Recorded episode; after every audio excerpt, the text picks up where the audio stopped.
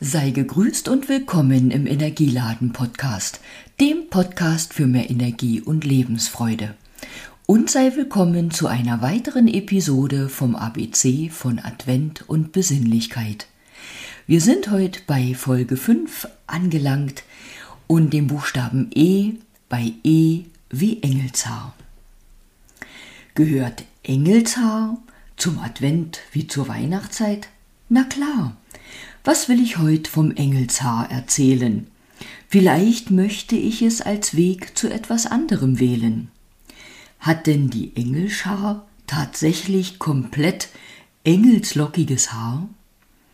Wie stellst du dir einen Engel vor oder gar den ganzen Engelchor? Hast du schon mal einen Engel gesehen? Wie im Film, so im Vorbeigehen? Denkst du jetzt eigentlich, ich veralbere dich? Nein, glaub mir, das tue ich nicht. Vielleicht sehen wir Engel nicht und nehmen sie ganz anders wahr. Egal ob unseren Schutzengel oder wirklich eine ganze Schar. Sie wird auch genannt die himmlische Schar. Ich denke, das mit unseren himmlischen Begleitern ist wahr. Es gibt sie bestimmt und in ihrer Form sind sie für uns da. Ich glaube, sie führen, leiten und helfen uns jeden Tag. Und ganz bestimmt ist es so, dass ein lichtvoller Engel uns mag. Womöglich hast du manch Menschen schon einen Engel genannt.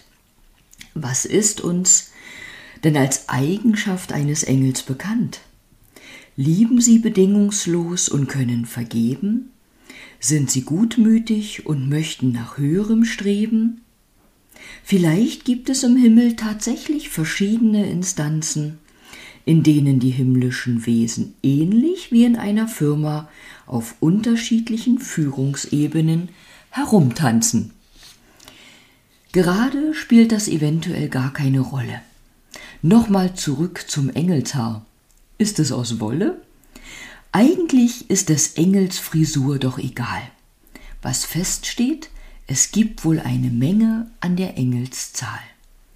Wenn du Lust hast, sprich doch deinen Schutzengel einfach mal an und schau, ob er dir vielleicht seinen Namen vermitteln kann. Sieh ihn als einen wunderbaren Freund an deiner Seite. Mit ihm erlebst du wahrhaft keine Pleite.